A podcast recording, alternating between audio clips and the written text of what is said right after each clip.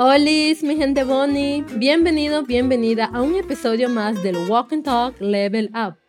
Te habla Sachi Murasawa, tu profe peruana de español aquí en Fluency Academy. Qué bueno que estés aquí. ¿Estás listo, lista para empezar? Y si eres nuevo por acá, déjame explicarte algo. Vamos a escuchar un diálogo entre dos hispanohablantes. Analizaremos cada palabra, frase o expresión y en algunos momentos voy a pedirte que repitas en voz alta cuando escuches este sonido. Perfecto. No hay mejor forma de practicar tu español que repitiendo todo lo que aprendes, ¿vale? Busca un lugar tranquilo donde puedas concentrarte y no te olvides de los audífonos. Ahora escuchemos el diálogo.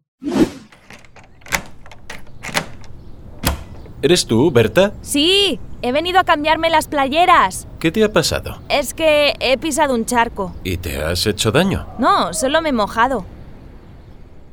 ¿Qué es lo que Berta está pensando hacer? Parece que regresó a casa porque pasó algo en el camino. Vamos a escucharlo una vez más. ¿Eres tú, Berta? Sí, he venido a cambiarme las playeras. ¿Qué te ha pasado? Es que he pisado un charco. ¿Y te has hecho daño? No, solo me he mojado. Muy bien, ahora sí empecemos. Hemos escuchado un diálogo entre una pareja de españoles, Berta y Javier. Ella salió de casa y tuvo que regresar de inmediato porque pasó algo en el camino. Entonces Javier pregunta, ¿Eres tú, Berta? Si queremos saber si realmente es la persona que pensamos, en este caso Berta, ¿cómo preguntaríamos? ¿Eres tú, Berta? ¿Eres tú, Berta? Muy bien. Berta responde afirmando, sí, he venido a cambiarme las playeras. ¿Qué es lo que Berta piensa cambiarse? Las playeras. Las playeras.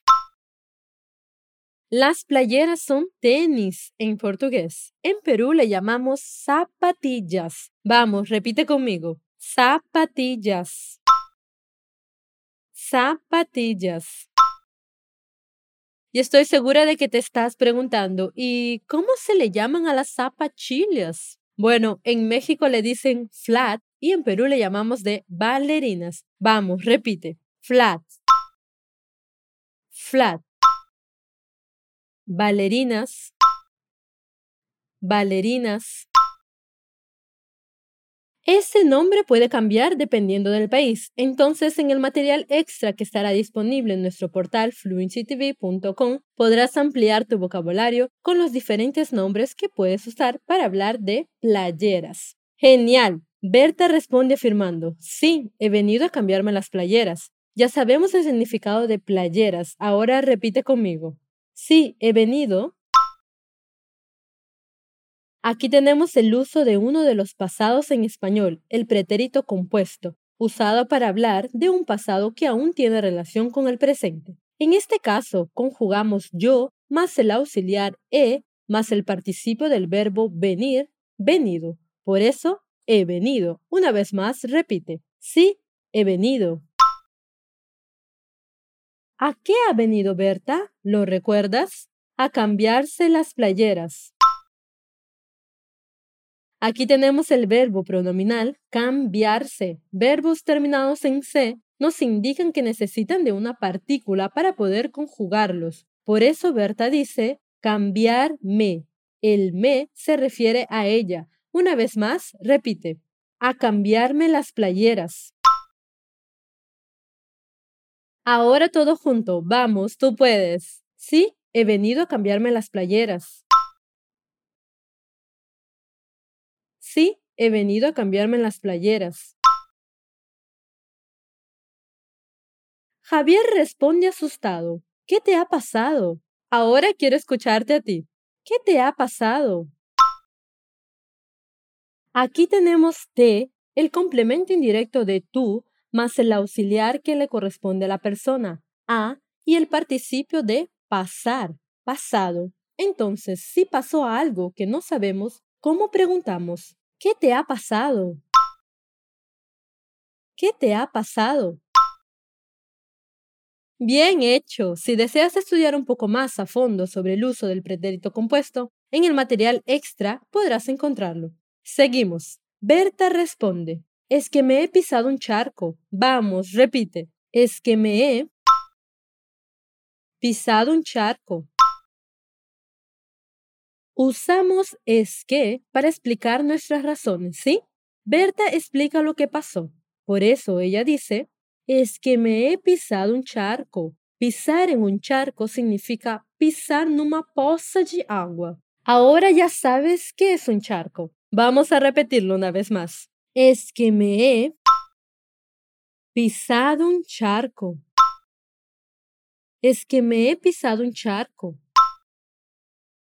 Como es algo que recién acaba de pasar, ella utiliza el pasado, pretérito perfecto compuesto, que ya hemos estudiado en este episodio.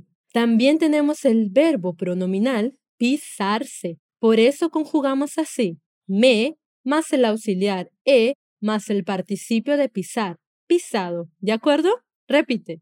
Es que me he pisado un charco. Ojo, en español charco es una palabra masculina, mientras que poza en portugués es femenina, así que cuidado. Una vez más, el charco. El charco. Genial. Berta pisó un charco, por eso regresó a casa para cambiarse las playeras. Javier preocupado le pregunta, ¿y te has hecho daño? Vamos, te escucho. ¿Y te has hecho daño? Y te has hecho daño. Tenemos aquí el verbo pronominal hacerse, conjugado en el pasado que estamos estudiando. Por eso usamos te para hablar de tú, ya que el verbo nos pide una partícula, más el auxiliar has y el participio hecho, ¿sí? Ahora, ¿cómo preguntamos si la persona no se ha hecho daño? ¿Y te has hecho daño? Buen trabajo. Berta responde, no, solo me he mojado. Repite, no, solo me he mojado. No, solo me he mojado. Parece que solo se ha mojado la playera. Solo significa so. Luego tenemos el me que indica que habla de yo, más el auxiliar e y el participio del verbo mojar, mojado, o sea, moleado. Una vez más, a repetirlo. No, solo me he mojado. Buen trabajo. Hemos llegado a la parte final. Ahora voy a leer el diálogo para que veas cómo tu comprensión auditiva mejoró muchísimo. ¿Eres tú, Berta? Sí, he venido a cambiarme las playeras. ¿Qué te ha pasado? Es que me he pisado un charco. ¿Y te has hecho daño? No, solo me he mojado. ¿Eres tú, Berta? Sí, he venido a cambiarme las playeras. ¿Qué te ha pasado? Es que he pisado un charco. ¿Y te has hecho daño? No, solo me he mojado. ¿Qué tal? ¿Te gustó? Me alegra que llegaras hasta aquí. Recuerda que para aprender un nuevo idioma siempre tienes que estar en contacto con él. Puedes escuchar este podcast las veces que quieras para seguir practicando. No te olvides que en nuestro portal fluencytv.com estará disponible el material extra que preparé con mucho cariño para ti, donde encontrarás el uso del pretérito compuesto y diferentes formas de hablar tenis en español. Bueno, eso fue todo por hoy. Cada semana tenemos un nuevo episodio hecho para ti. Se despide tu profe peruana Sachie Munazawa. Nos vemos.